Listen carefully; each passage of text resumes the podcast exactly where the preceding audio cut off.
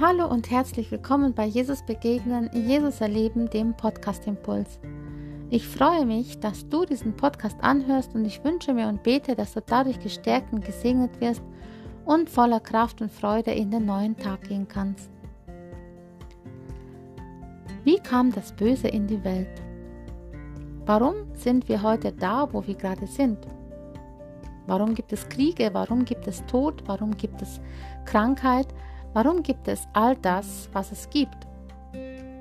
Was ist der Grund, dass all das Böse, was wir erleben, heute so präsent ist? Immer wieder stellen wir uns die Frage, auch warum lässt Gott das zu? Wie kam es denn so weit, wenn es einen Gott gibt? Wie kann es sein, dass er das alles zulässt? Nun, Gott erschuf die Welt und er erschuf sie wunderbar. Er hatte einen wunderbaren Plan für das, was er geschaffen hatte und als Gott die Welt schuf, sagte er, es ist gut. Und dann erschuf er aber noch Adam und Eva, er erschuf den Menschen und da sagte er, es ist sehr gut. Gott stellte ihn, uns in Beziehung zu sich. Er erschuf uns und gab uns freien Willen. Gott erschuf den Menschen nicht als Marionette, er erschuf ihn nicht als jemanden, der ähm, unbedingt das tun muss, was er, was Gott sagt, sondern Gott möchte und wollte schon immer, dass der Mensch einen freien Willen hat und sich selbst entscheiden kann für das, was er tut und kann selbst wählen zwischen Gut und Böse. Doch damit zwischen Gut und Böse diese Wahl besteht, muss man ja auch eine Auswahlmöglichkeit geben. Und deswegen schuf Gott ein wundervolles Paradies mit wundervollen Bäumen und wundervollen, einen wunderschönen Garten, und in diesen Garten setzte er einen Baum, den Baum der Erkenntnis des Guten und des Bösen. Und der Mensch durfte von all diesen wundervollen, zahlreichen Bäumen essen, nur diesen einen einzigen Baum, der war dafür gedacht, nicht davon zu essen. Also Gott gab dir die Entscheidung, Gott gab die Entscheidung Adam und Eva, sich für, von allen Bäumen zu essen und sie konnten sie entscheiden, ob sie gehorsam sind und das beachten, dass sie von diesem einen Baum nicht essen oder ob sie dann doch von diesem Baum essen. Und die Schlange, die hier als das Böse verkörpert wird oder als Symbol dafür steht, die schaffte es, Eva zu überreden, von diesem Baum zu essen. Gott sagte damals im 1. Mose 2, Vers 16, von allen Bäumen im Garten darfst du essen, nur nicht von dem Baum, der dich gut und böse erkennen lässt. Sobald du davon isst, musst du sterben.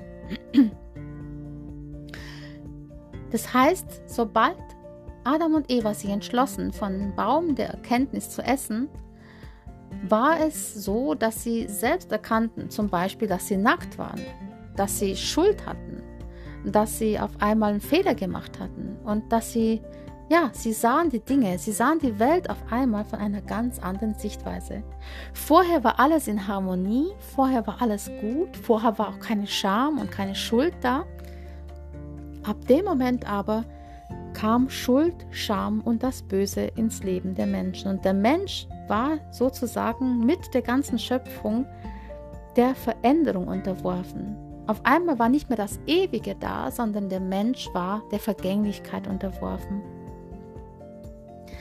Und auch bis heute möchte Gott immer wieder, dass wir zu ihm kommen und ihn erkennen und mit ihm leben. Doch aus eigener Kraft kommt der Mensch nicht dazu, diesen Weg zu schaffen.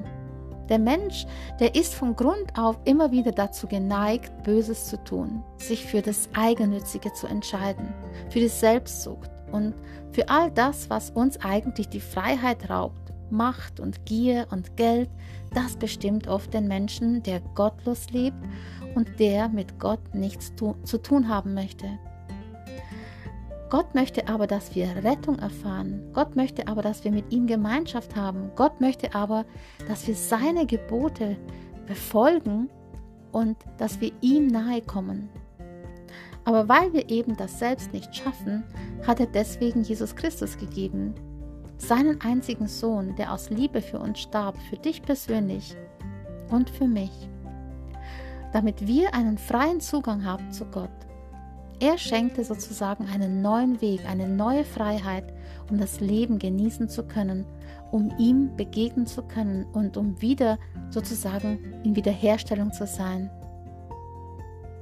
Und Gott sagt auch im 5. Mose 5, Vers 29, mögen sie, also das Volk, der Mensch, du und ich, so große Ehrfurcht vor mir haben und stets bereit sein, nach meinem Gebot zu leben.